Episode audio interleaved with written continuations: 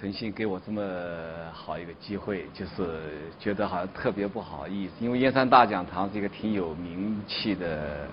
挺上档次的一个节目，来的都一都是也是应该上档次、有名气的那些老师人物，而我呢，就是仅仅是呃，就是一介打工仔而已。那么，那么就是说是找一个稍微好听点的名词啊，算是旅日工程师。就是既不是学者，呃，也不是别的什么人士，连那个作家都不能谈得上。所以，所以我呢，我在这边呢，就是说是把我说我我自己想的一些个东西，呃，讲一下。首先呢，就是说是，就是说，就是我作为一个学工科的，就是搞技术的人，为什么会？会利用业余时间去去去去干这么一件事，是理由很简单，就是我这人挺喜欢聊天，挺喜欢侃大山的。那么到日本去以后呢，因为我跟别人有点不太一样，不是那个留留学去，就直接直接和他们那个公司就签约去那边工作了。这周围没有没有中国人，不管是住的还就是说工作的环境，周围呢就是一一个中国人都没有。那么你和日本人交流来讲呢，就是，嗯，你不管怎么样，到最后吧，你是无法交流的，因为就是文化不一样，就是从根子上的那个文化不不不一样，就是你可以寒暄，可以聊天，可以聊得很热火，但到最后呢，你到底在想些什么？他到底在想些这这些这些个东西呢？就交流起来就是十分困难，还是和那个。就是中国人一块交流起来比较比较容易一些。那么有了这个互联网以后呢，嗯，没法聊天。你相隔几千公里之外呢，也可以照样可以聊。就是从这里开始，就是说那个开始写这些个东西。一开始呢，就是零五年左右开始，那个时候呢，因为小泉纯一郎连续去参拜靖国神社的。呃，出了那个事以后呢，就是中国呢反中国民众的反日情绪比较高高涨。那么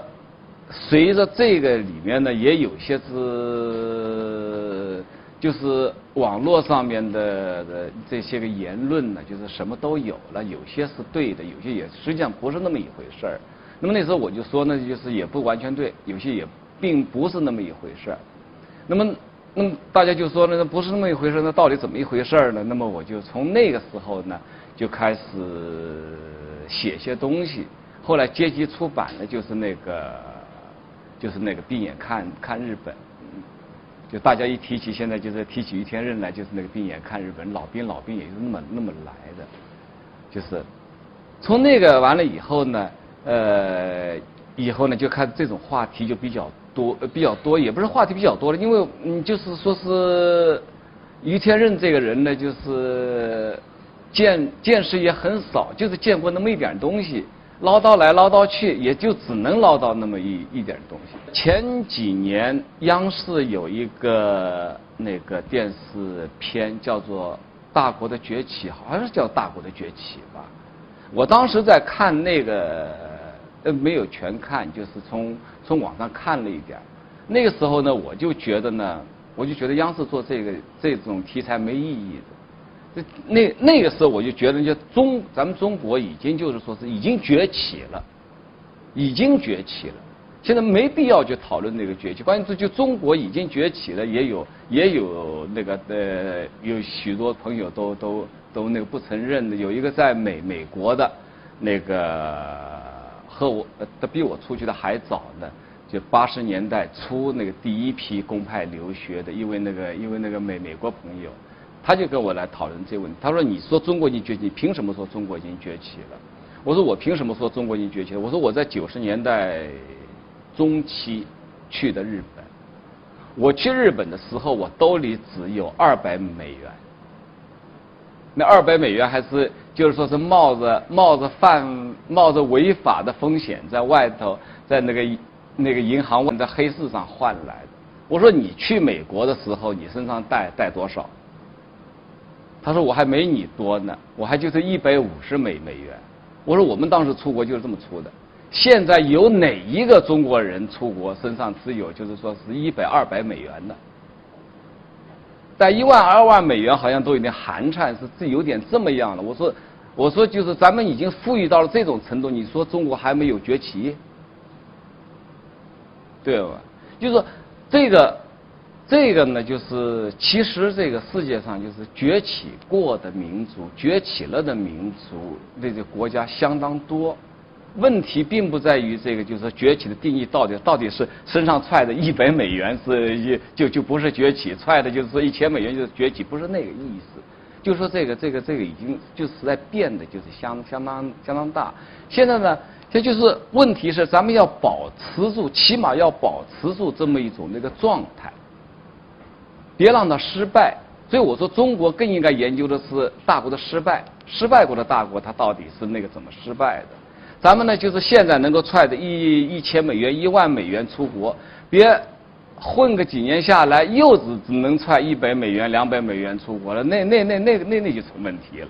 咱不能那样。如果从这个角度来看的话呢，就是说日本，它就在我们边上，所谓就隔着就是那么一衣带水，而且就是说是文化也是很相近的。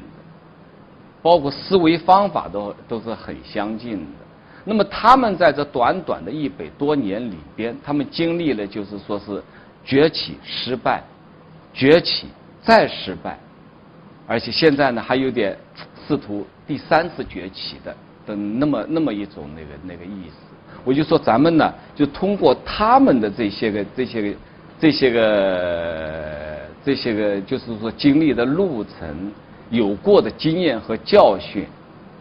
来看看我们应该就是说是避免一点什么东西呢？甚或者是学到一点什么东西，比那个呢就是就是更加有意义一点。之所以就就是这就是我说写的这些东西，一直就是围绕着一个主题。实际上，我除了那个闭眼看日本是属于就是说自己的一些个所看到的一些个观感、一点想法之外，其他的几乎所有的都围绕着一个题目，就是说实际上就是日本的失败。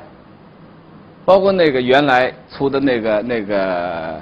有一类战犯叫战呃有一类战犯叫参谋，那是他们那个陆陆军的失败。这个呃语文社出过一个就是简洁本，现在东方出版社准备把那个出全来。浩瀚的大洋是赌场，也就是说他们那个海军的失败。那么呢呃语文社还有出过一本叫做。呃，东边的太阳就要下山了，那就是他们那个制造业中小企业的，他们那个构成他们制造业强大的那个原因的中小企业强大的原因和中小企业的那个失败。那还有呢，就是那边还有一本就是大泡沫，他们在经济和金融政策上面的失败。呃，关于日本哈，咱们如果抛开就是说中日战战这次大战争。十五年战争，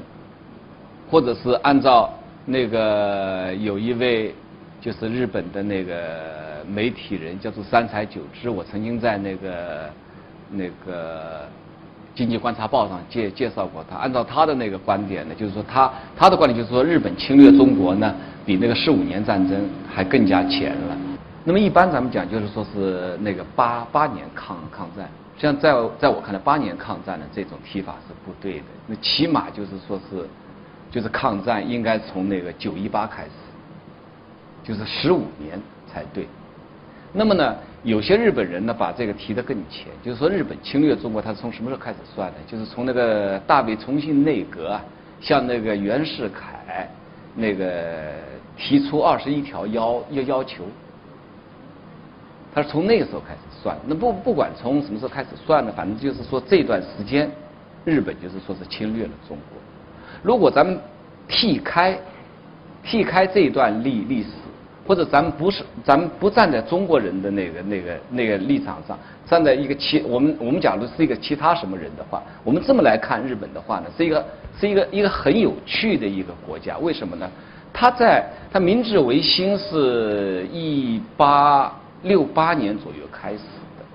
他在三十多年的时间里面，他从一个就是就是几乎是一个什么都没有的一个荒岛，他弄成了一个世界第一流的国国家，他对吧？他他那个战战战胜了亚洲第一大第一大国中那个那个清清朝那个大那个大在那甲午战争当中，他那个战胜了那个呃大清，在那个日俄战争中间，他那个战胜了俄俄国，啊，后来呢就居然居然敢同时和 A B C D 照他讲起来，就是说美国。中呃，美国、英国、中国、荷兰和这四个国家同时开开战，不管他输了还是赢了，他居然敢开战，而且而且还而且在战争一开始呢，还还还打的曾经有那么几个月是有声有色的，这你不得不承认，他也是确实是一个挺强的一个国家，也就是花了三三十几年时间他就干成了。话讲回来的话呢，他再过了那个以后的那个三十几年呢，就从日俄战争以后呢，他花了那个三十几年呢，又把那个荒岛呢又给弄回去了。当那个太平洋战争结束以后呢，他那个就是真正的就是一片废墟了。因为我们公司老老板在说一个笑笑话，我们说过一个笑话，他他反正他叔叔还是舅舅什么的。就是在那个南洋，或者在在在哪儿？那么日本投投降了，投降大伙儿一块撤回去，撤回去呢。当时是当一个排长还是当一个班长？反正手下还有还有那么几个人。呃，人家讲，哎呦，我们回去的话，这个打仗打败了，我们那个吃那么吃靠什么吃呢？靠怎么活呢？他们家反正好像挺有钱的哈，大包大揽的说，嗯，反正你们这个你们就跟跟跟我走吧。有我一口饭，反正就是你们几个人就归我们养了。但是到日本一下船之后，他养什么路都不知道在哪儿了，这片地方他没见过，就真正的一片废墟。他们就过了三十年，又把它给弄弄成了这个。完了以后，他们再从这个废墟出发，从一九四五年从一片那个废墟出发，到了就是说是七十年代以后呢，他们又成为了世界第二大经济体。也还是过了三十几年了，他们他们他们又又弄出来个这么一这么一个东西过来，完了以后呢，从那个以后呢，又又不太行了，又又又又那么那么当当当当当当下去了。现在是世界第，已经是世界第二大经济体的那个那个那个贵那个荣誉呢，已经让给咱们中国了。今后他们还会怎么发展来讲呢？也没人知道。反正就是日本人对日本呢，日本的前途是没有什么看看好的。成天他们预测的呢，就是说我们到了二零多多少年，我们现在一一亿多人，我们将来就只有那个八千万人了。到多少年，我们就只有四千万人了。他们反正就是成天在在在闹闹腾一些这样的东西。那么这也是他们的，就是说我们如果是撇开那个中日曾经有过那个战争这一段的话，就是说这个国家那么大起大落的，就仅仅在这一百多年里面，那么数次的大起大大大落。那么，我们我们现在中国呢，在处于一个那个崛起的这么这么一个，你说崛起了也行，或正在崛起也行，但是我们起码要避免这种就是大起大落的。咱们去看，就是说日本人都干的干过些什么，这就是我呢，就是那个写的就是这一些的东西。呃，那个最近就是中日关系是一个。就是不仅是中日关系，整个就是说是东东亚的局势都处于一个很紧张的那个话题，也都比较多，包括那个就是说是朝鲜的那个核武问题，那么就是日本和韩国之间，由于就是说是独岛也好，是那个主岛也好的那个的那个那个那个争议，和呢就是和中国之间那个钓钓钓鱼岛问题。然后呢，还有就是日本和韩国之间那个慰安妇的问题。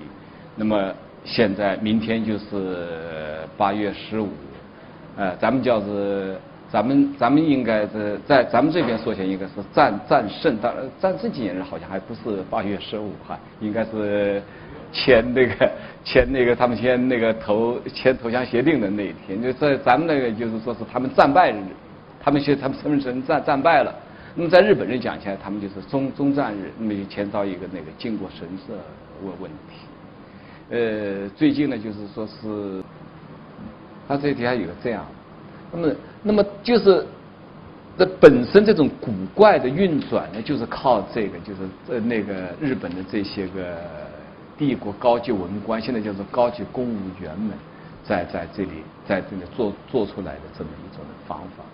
并且现在呢，就是前前段时间在香港的时候碰到一个那个香港中文大学的，说起一说起那个日本官僚，他还觉得那个哦哟，他说日本的那个 mi 那个 mi m i t 是很厉害的。MITI，MITI，现在不叫做 m i t 了，现在叫做 MITI，M-MITI 是什么呢？就是那个那个那个通通通产省，那个通商产业省。现在的这叫经经产省，叫做是经济，哎呦，汉汉准确汉字怎么？经济产业省的，反正就是，他那个就是说是那个日本经济的火。火车头，呃，叫做日本日本日本株式会社的那个司令部，他那么那么那那么讲，就是在在实际上那个日本人呢，他在那个战后很长一段时间里面呢，几乎是用就是说是计划经济那么那么一一一一套，在在在搞他的经济。在现在来讲，就是说是美国人还经常指责他的，他就是你国内没有没有那个竞竞竞竞争，他就是他认为来讲，在那些个在那些个日本官僚官僚看起来，就是说是竞争呢是没有益处的，只会就是说是消耗资资源。最好的方法呢，就是说是我最有效的，我给你安排，就是你这个人应该去干什么，你那边应该应该去那个干什么。这样的话呢，就是可以把那个。最那个最那个有效的资源就充分的利利用起来。那么这个日本有一个什么特点呢？日本人就是特别喜欢那个搞那个精英化，他不管干什么都搞搞搞一个精英化。他有一个那就是资格问题呢，在他那边就是特别的那个突出，干什么你都得有一个资格。前一段前几年的时候，就是英特网。刚上来的时候，那个 S S D N 那种一一开始不是拨号上网，拨号上网以后就是那个 S D N 的宽带网的那个那个那个前面，S D N 帮你装到你家里去装那个 S D N 还必须有一个资资格，你不能说随便谁去买一个那个那个那个 S D N 的那那那那个猫自个儿就可以插上去了，跟人家签合同就可以插上去，他他不行，他那个。就插那两个插头来讲，他也他也要有一个资格，那其他就更是要资格。你比如像像有一类参犯，呃，战犯叫参谋，他里面参谋他要他要那么那么一类那个那个那个资格。那个浩瀚的大洋是赌场里面，你看他整个海海军的这些过程呢，从那个海军兵学校也好，海大也好，海军参谋，他是很讲究一套，就是说是一套那个那个那种精英化的。那么，在这个就是官僚体系里面呢，他也有一套，就是说是精精英化的官僚。什么叫做精英化的呃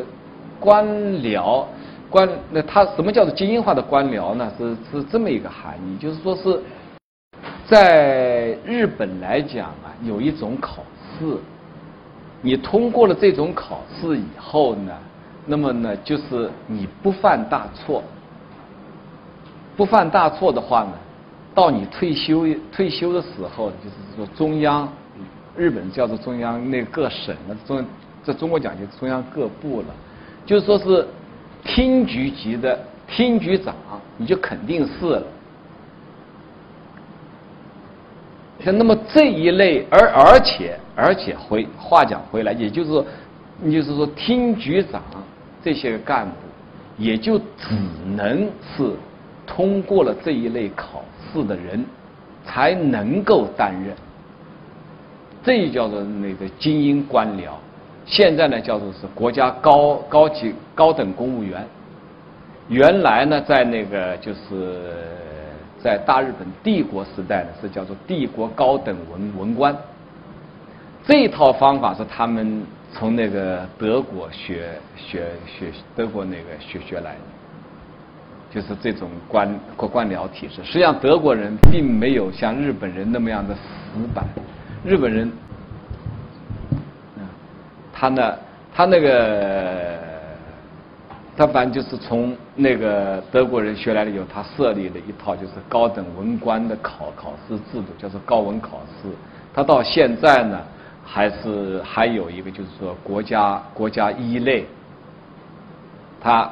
的这个名字经经经常在变，从那个高等文官到战后一段时间呢，叫做是叫做是甲甲级国家公务员里面甲级。国家公务员，那么现在呢，叫做一级一二三四五六的一国家一级那个公务员，这类的考试之后，就是成为这么一种将将来是肯定当高官的这么这这么一一类一类人。那么这一类人呢，嗯，他呢就是他就他就是一就是属于很自负的一类一一一一类一类人。因为他们都认为他们是彻底的佼佼者，那就是说这个国国国家来讲呢，就是说是是，就是说是他们在管理的这个国家，他们在统治的这这一个国家。日本在他们看来，日本是一个怎么样的国国国家呢？日本是一个很穷的国家，我们没有资资源，我们什么都没没有，但是我们呢，嗯，也要过也要过那个好好日子。那么怎么样过呢？那就是由我们这这些个这几个聪明人，来那个带来带着你们过。你们只要就是说听我们讲，那就那就行了。他们就就就真的就是有一种这这这么这么一种，就说是自负的感。而且那么日本其他的人来讲呢，也就真的认为啊你们很棒。那么你说什么，那么我们就跟跟跟着你干什么。你说怎么干，那我们我们就那个怎么干。你比如说哈，在那个所有的国家里面，就是比如说是财财政部吧，那个财政部里面呢，就是说最重要的应该是收税的这这一摊，因为国家整个运转起来是靠那个那个那个税在收税收上来的钱在那边运转的，所以就是说是收税这边是应该是最重要的。日本不是，日本是反过来的。日本呢，就是说是它是分两块，一块是主税局，一个是主计局。主计那个计划的计，它主税局在主计局的不如主计局的，就是这个计是什么意思？是计划的计，就是编那个预算。编预算的这一摊呢，在日本呢是就是说是在日本本身它那个原来叫做大藏省，现在叫做财财政省。就是省中之之之省，它里面呢就是官僚呢是官高官僚中的官官僚。你一个大臣过来的话，我只要一个部部部长跟你谈谈谈话；你那个部长过来的话，我这是一个科科科长跟你那个谈谈谈话。就是我见官高一级，我比其他地方要高高一级的。那里面呢，就是最牛的呢，就是说是那个主计局的，他是怎么样一个哲学思思想，就是。他到现在还那么认为，就是我日本是穷国，我收收不到多少税，但是呢，就是说我收来的这每一分钱里面，我应该怎么用，才是最最重要的。就是所以编制预算呢，比那个收税呢更加重重要。当然收税是很很重要的，因为本身那个那个大大藏省就是这么重要，所以他那个特别讲究这这些这个计划，应该应该是应该是怎么怎么干的。所以是到那个到在那个整个的到那个七十年代那个为止，到上世纪七十年代为止，他那个日本的官僚对于产业上面，他们叫做指导，指导作用都是都是很强。你应该怎么去干，你们就怎么干。有一个前段时间好像还放过那个电视片，叫做是官僚的夏天，官僚的夏夏天。就是就是讲这个这些日本官僚他们怎么干。实际上，官僚的夏天那个名字取得很很很有意思，那是反映的是那个七七十年代左左右的事事情嘛。夏天完了以后就是就是秋天，秋天完了以后就是就是冬冬天，因为那个时候呢是官僚们的顶顶峰，官官僚们的顶峰，因为过了。那段时间以后的各个企业呢，企业规模也大了。原来呢，就战战争对于那个亚洲人民造造成的那个痛苦，他都那个他都就是说是实际上都已经已经说了，但是呢，他永远是给人家一个印象呢，你没有没没没有说，因为他他没有一个他喜欢很模模糊糊。对对对对对，他无无法切切割，而且日本日本文化呢，也就是一个很模糊的，它叫做很暧昧的一种那个文文化，呃，很暧昧的一种文文化，所以这这他到后来他也不知道在干那个怎么办，他所以本身他就是这就是他不正常的根源是实际上。对，其实这也是呃，其实日本从文化上来说还是属于这个泛儒家的文化圈，还是会有些关系。因为在六十年代，其实就有很多认错的。我看前不久看刘林写一篇文章，讲了日本的一个认错的历史。呃，我我觉得他可能无法切割，是因为现在很多政政治家或者政客，他本来的祖父、祖母或者是什么，其实就是甲级战犯的。比如说现在安倍首相他的他的外外祖父曾经是甲级战犯嫌疑犯。对，然后他的好像那个他外。外婆还是他奶奶，也是那个甲级战犯的女儿。奶奶。对对对，是这样的。所以我们今天的呃，跟金仁老师我这边的对话先到这样告一段落。我们接下来会有几个提问的机会。我们现场有网友要提问吗？然后作为提问，希望你比较简短的提问，可以简单的阐释你的想法，然后立即提问，不超过两分钟时间。哎，李先生您好，呃，我对您。呃，就是以一个工程师的身份，就是到了日本工作之后，对日本呢非常感兴趣，做研究这样的一个视角呢特别的关注，特别的感兴趣。呃，因为通常一个学者，比如说有他的课题，有他的任务，而您其实是纯从个人的呃兴趣，要解答个人心中的疑惑来去研究和关注日本的，这样子就是这个角度看。然后另外呢，我有一个很具体的一个小问题哈，就想了解一下，比如说。在美国的，呃，就是美国驻日本的这些驻军，他们的军费是由谁来开支？是美国自己开支还是日本开支？好，他那个就是说是军费，就是说是这些个费用，军费就是说是嗯，枪支、武器装备的购置费用，那是美呃美国政府，其他费用全部是那个日日啊，全部是那个日日本政府。你像那个基基地维护、修建其他的费用，就是驻日美军的负担，实实实际上是就是说是是那个日本人在负担。工资就是这些军人的工资是美呃美国人的，那其他的呢，都都是那个日都是那个日日日本人的。据据曾经看到过一个那个。一个数字，好像是一名那个一名驻日美军，日本日本政府要那个负担的六一年要负担那个六六千万日六千万日元左右，对，六千万六百万六十万，相当昂贵的就是一个那个费用，对对对对对。对对对对，嗯。所以就有一个问题会问：是日本人的日本还是美国人的日本？嗯，如果是用那个石原慎太郎的话，那就是日本从来就不是一个独立的国国国家，他就是日本是美国的殖民地，这是石原慎太郎就一直就是就是那么样说的。有些时候呢，有些时候那个呃，举一个具具体的例例子好了。就是说，现在不是经常在中国，现在也经常在讲，就是空空域的问题，不是讲经常飞机飞机就是误点，是那个由于就是说是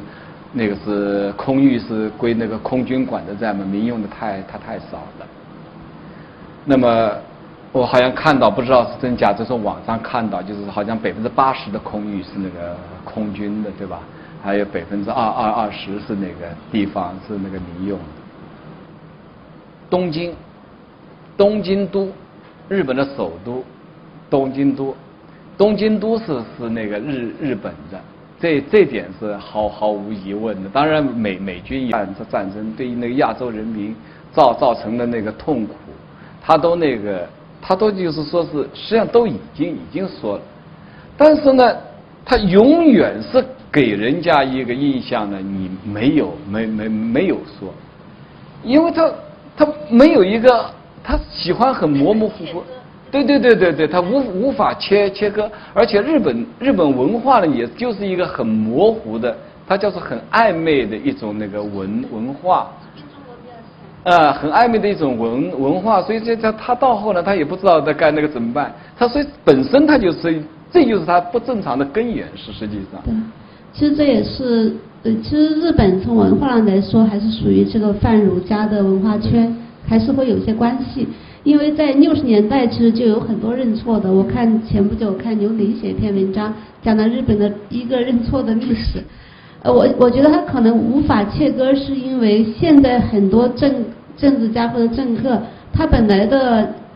祖父、祖母或者是什么，其实就是甲级战犯的。比如说，现在安倍首相他的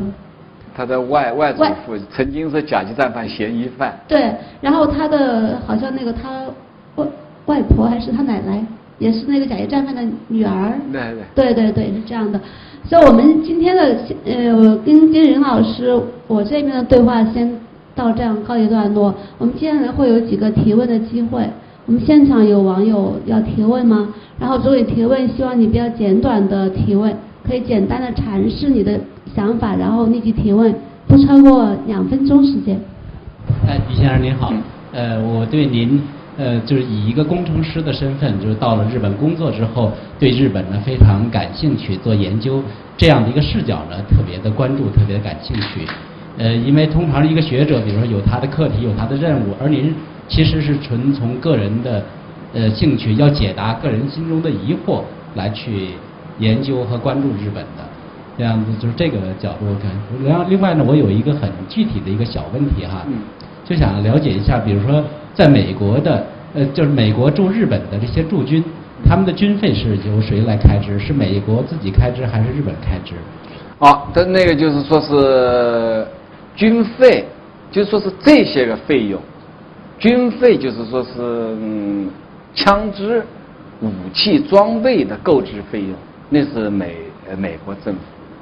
其他费用全部是那个日日啊，全部是那个日日本政府的。你像那个基基地维护、修建其他的费用，就是驻日美军的负担实实实际上是就是说是是那个日本人在负担。工资就是这些军人的工资是美呃美国人的，那其他的呢，都都是那个日都是那个日日日本人的。据据曾经看到过一个那个一个数字，好像是一名那个一名驻日美军日本日本政府要那个负担的六一年要负担那个六六千万日六千万日元左右。对，六千万、六百万、六十万，相当昂贵的，就是一个那个费用。对对对对对，对对对对，嗯。所以就有一个问题会问：是日本人的日本还是美国人的日本？嗯，如果是用那个石原慎太郎的话。那就是日本从来就不是一个独立的国国国家，它就是日本是美国的殖民地，这是石原慎太郎就一直就是就是那么样说的。有些时候呢，有些时候那个呃，举一个具具体的例例子好了，就是说现在不是经常在中国现在也经常在讲就是空空域的问题，不是讲经常飞机飞机就是误点是那个由于就是说是。那个是空域是归那个空军管的在嘛，民用的太它太少了。那么我好像看到，不知道是真假，就是网上看到，就是好像百分之八十的空域是那个空军的，对吧？还有百分之二二二十是那个地方是那个民用的。东京，东京都，日本的首都，东京都，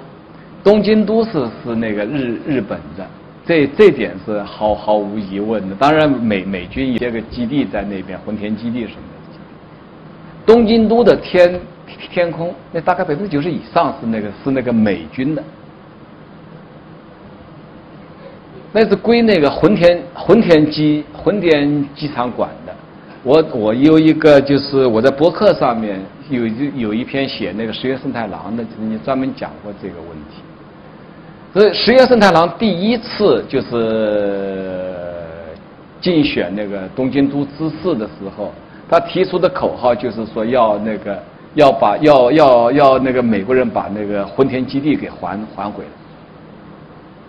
因为现在你那个就是日飞机啊进那个混田机场跟那个羽田机场，你看到都那个恐怖，就这很小的一条线才能够进去，其他的空域都都都都不是日本人。所以你说是美国的日本这点这点呢，你起码可以举出很多例子来来证证明。你如果是采用这种观观点的话，当然你反对这种观点的话，你也可以有有很多的这个了。下一个提问。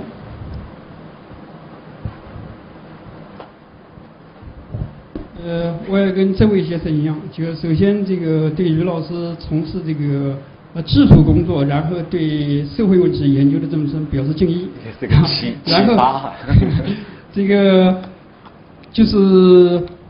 我有这么几个问题啊，就是我们一谈到日本的话，好像因为我们受的教育吧，就是好像日本这个啊侵略啊军国主义残忍野心大坏蛋，知道吧？然后那个。后来我们的信息增多了，也也也像这个腾讯的理念一样，我们理性的去分析一些信息了，啊，发现就是特别像今天于老师讲的一个问题，就是有些历史对我们并不重要，我们今天应该从那段历史中得到什么？所以这这个呢，就是我现在一个问题，就是说为什么日本人啊，我也是江苏人，南京大屠杀是大伙都知道的，就是我相信今天在座的都是爱国的，我也是爱国的，就是但是我们为什么日本人会那样对我们？我感觉有的时候都不是对人做的事情，那我们应该怎么反思？就是这个我们是是什么原因他会这样对我们？这是一个问题。就是这个鲁迅从日本回来之后啊，把他对中国人的一些看法全部从他的文章里面表达了出来。现在还有人说鲁迅骂人的，但是我不这么认为。就是应该说我们中国人有很多的弱点，就是可能他他他把它表达出来了。第二个就是我们在九十年代。有一位青少年作家叫轩辕晓，可能发表了一篇《夏令营中的较量》，在大呃中日小朋友在内蒙古的大草原，最后得出了一个结论说，咱们中国的下一代不是日本人的对手，啊，这样的当时我是非常震撼的，就是那个，所以我想请于老师呢，就是呃第一个就是比较一下我们中，因为你在日本生活嘛，就是对日本的研究也比较深，就咱们这个国民的性格这个呃。咱们这个文明啊，日常的行为啊、思维啊，呃，可能这个比较起来，可能你的印象比较深刻。就是我们应该怎么样去这个改进自己，呃，改良我们国人的这个这个这个呃性格方面的一些东西，这样的我们国家才能发展，民族才能发展。第二个呢，就是那个呃，我看那个电视上那个日本人开会啊，啊，很热闹啊，然后他那个首相更换也很频繁，就是这样的一个问题，就是。我也请想请于老师再再再分析一下。第三个问题，我有个观点想请于老师再指正一下，就是那个靖国神社啊，我我刚才已经声明了，我是很很爱国的。这靖国神社在我的一个态度当中，他是他们国家的这个为了他们国家的利益去战斗，为了他们国家利益去牺牲，他怎么去呃参拜靖国神社？我觉得用于老师刚才说的一句话，那些事情对我们不是很重要，就是我们还是改进自己。我不知道这个观点对不对。嗯我再重新理一下哈。您的第一个问题是，有关于就是说是南京大屠杀，我我的理解是如何才能避避免就是南京大屠杀的那个重现，是是不是是不是这么一个概概念？就是我们自己还有为什么他那样对我们？有没有为什么他那样对我们？这个我就很难回答，因为我我不是当当时的人，就是。呃，有些东西我就就就就就就就不是不是。我们怎么改进的话呢？这个哈，我我我我我我我我讲我讲这么一件我亲身经历过的经历哈，就是实际上实际上南京大大屠杀，现在大家都讲这个南南南的南京大屠杀，南京大屠杀当然是很恶劣，性质很恶劣的，但实际上。比南京大屠杀恶劣的事情多得很，多的是，多的是。你你讲恶劣啊，并不并不在于规模啊。南京大屠杀，现在中国的说法是三十万，那么呃，就是东京东京军事法庭上面有一个十万的数字，一个二十万的数字。这个三三十万是那个上海军事法法庭的数数字。那么有日本人有有有日本人同意这些数字的，还有就是说是那个那个秦。那个有一个姓叫做秦秦月燕教教授，他是认为是是大概是那个呃五六五六万，但他加了一句话，那即使是五六万，也是也是很大规模的屠屠屠杀了。你你让五六万人躺在这里，你让五六万躺下，你就知道五六万到底是个什么概念。实际上呢，就是说这这个规模大，规模大，但是如果把一个村庄。就是那么十几个人全部给杀了的话，和这个比较下的话，哪个更恶更恶劣？你这东西，这东西就很很难很难去说，那个也照样恶劣。我我我我为什么说这句话呢？我在上中学的时候，就是说我们那一代吧，有一个村让那个让让让让让让那个日本人给灭灭了。我我上中学在那个江江西上。让那个日本人给灭了，就是逃出来了，就是逃出来了一一个人，当时是小小孩儿，当时是小孩儿被他那个被他那个母亲那个人压在那个身身下面，不知道怎么不知不知道怎么搞给逃逃出来了。他当时跟我们来讲话的时候呢，他当时是大队的民民兵民兵连连长，他就说了这么一句话：他说如果是现在的话呢，就不会有那那那那种事儿了。他就来了三个那个日日本兵，就把一个村村给全部给杀了。那我在插队的时候呢，我们那个村上住过那个日日本人的，住过那个日本兵的，就是日本日本兵的那些个就是是为非作歹的行为，我行为我都我都知知道。有些东西在现在是那个不不可思思议的，不可思议的。但是呢，就是说在当时那种情况下，这确实是有了。比如说，我举一个例子，日本日日本兵特别喜欢那个强奸强强奸妇女，这是有有名的。他强奸妇女的时候，他呢就就敢把枪往边上一扔，这就闯到人家家里去，把枪往外面一扔，那就把人家的这家的，就是说是老婆像闺女，就往就往就往那就就往那个床床上摁。你现在你敢吗？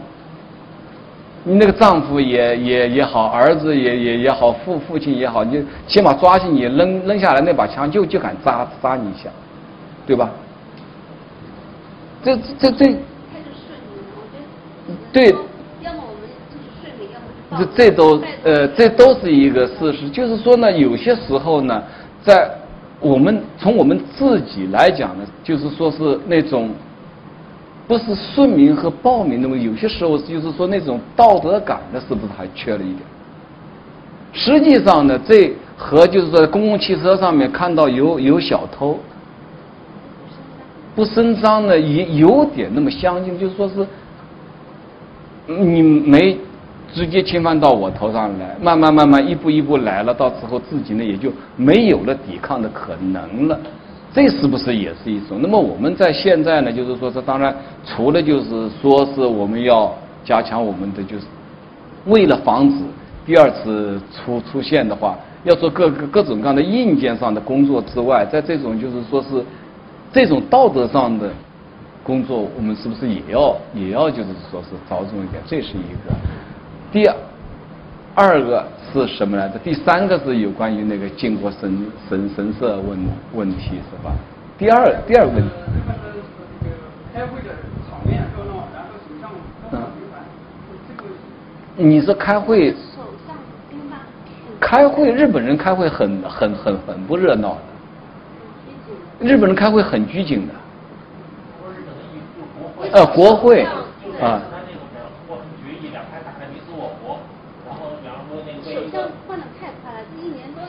首相换的太快了，这一年多一年多。啊，对，就是特别是从安倍上一次下台之后，就几乎正好这一年一个长点的，长点的减职人大概是一年零四五个月吧，最短的那个九九三大概就只有七个月，还是还还是几个月就完了。这因为安倍这是第二次下台，而且呃，他这个呢，就是说是这是议会民主制的一个缺缺陷，就是这种就是和那个美美国的总总统制不一样，他都不是那个任任期制，他就是说是众议呃像日本的众议院众议院的多数党的不一定领袖，就多数党所同意的那一个人。就是受命阻隔，他就是首首相。那么，当这个党不是多数党了，比如像从那个麻生太郎到那个到这个鸠山由纪夫，就是说他选举失败了，自民党不是多多数党，他就不是首相，他就必须交出政这个政权。那么，在同一个党内。他如果不是多数，即使党是多数党，他不是多数派的领袖了。啊，他有各种各样的派了。我我手里，我我我这个党，你还是这个党的，我不投你的票了。议员们去投别的人的票了，那么你也必须得下台。这就是安倍。那个啊安安倍安倍那是安倍当然不是口头上是因为他生病了，实际上是因为他那个参议院三年前呃六六六年前的那个参议院选举的失失败，他遭到了就是党内的批判，必须引引咎辞职的了。那么这个的后面一个的现实呢，就是减职人换成那个野田佳佳彦这个例子，但是日本。这个就是更换首相来讲呢，对于他的就是说行政运营上面的关系并不大，并不大，因为运转国家机器的是这个那帮子高级官僚们，而啊，那么高级官僚呢，他是那个不不不不不会变的，但是呢，没有影响也不能那么说，就是说呢，你跟国外那种顶级谈判来讲，那就是不能够继续下去了。往别人就是别人要不要和你谈，就是啊，他这个首相要换人，你就跟他去谈什么呀？谈了他换下来了，还从头开始，咱们再等等一下吧。就慢慢慢慢的拖了，有些事情该决定的也就决决定不了。在外交上面会产生问题，在内政上面是是没有问题。呃，其实时间到了，但还想问一个问题，就是日本，就你简单回，就日本普通民众他怎么看天皇呢？有有你有了解吗？我我因为看你的那些文章。天皇对于他们这，就从我的感觉，就就我周围的，我周围的人，就是说是经过战争的，现在是没有的。其实我。刚去的时候，我们老板经过过战争之外，就那么一个，其他都没有经过过战争的。天皇对于他们来讲，就是啊，我们有一个天皇，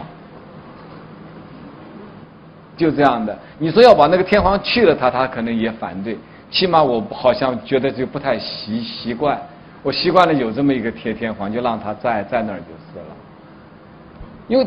日本的天皇和其他的王王室还不一样，它是很封闭的。很封闭的一个一个那个皇室，连天皇这个家族里面，连他们自己决定该吃什么的权利他都没有。宫内厅帮他们的那个菜谱全部给定下来，你这个这个星期就就就喂你们吃这个了哈。然后，然然后出去出去参观，出去到什么，他经常要去视察参观什么，走走哪一条路，跟谁握握手什么的，全是那个就是说规定好的，像木偶。木偶那么操作的是就这样的。